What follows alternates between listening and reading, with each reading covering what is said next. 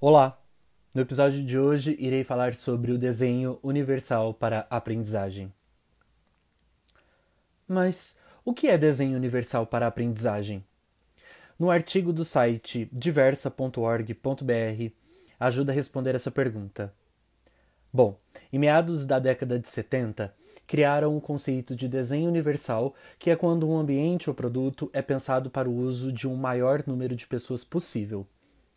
O movimento de inclusão provoca professoras e professores a pensarem em aulas para turmas cada vez mais heterogêneas, em ambientes que devem potencializar a aprendizagem de várias formas.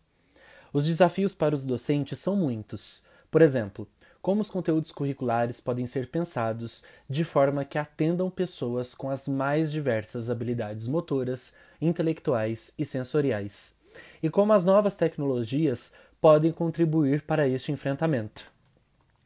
Pensando em ideias que ajudem na promoção de uma aprendizagem democrática, um grupo de, de professoras de Harvard, liderado por David Rose, pensaram o desenho universal para a aprendizagem. DUA, como é conhecido o desenho universal para a aprendizagem, é um modelo prático que visa ampliar as oportunidades dos estudantes a partir de planejamentos pedagógicos contínuos por parte dos professores e professoras, mais o uso das mídias digitais.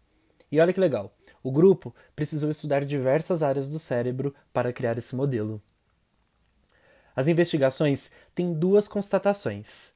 A primeira, relacionada à expressão fantasiosa empregada aos estudantes de aluno ou aluna regular, considerando que essas categorizações são formas de dispersão em relação às singularidades de quem compõe uma sala de aula. A segunda é que a aprendizagem se dá a partir de três redes cerebrais.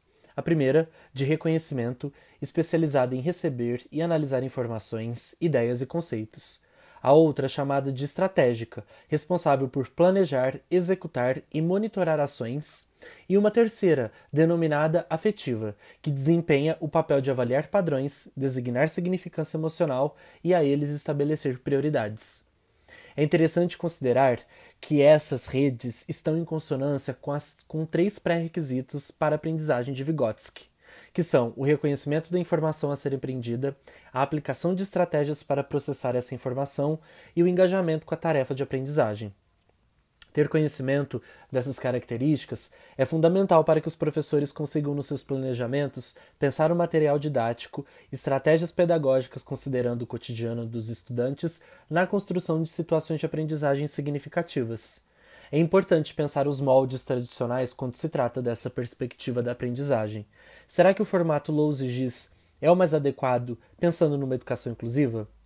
Portanto, a ideia de desenho universal na aprendizagem é importante com a intenção de contemplar as redes cerebrais citadas anteriormente. Sugere que os educadores trabalhem com diversos métodos para apresentação dos conteúdos curriculares, mediação da aprendizagem e envolvimento do aluno, diversificando as estratégias pedagógicas e a relação entre os conteúdos e as realidades.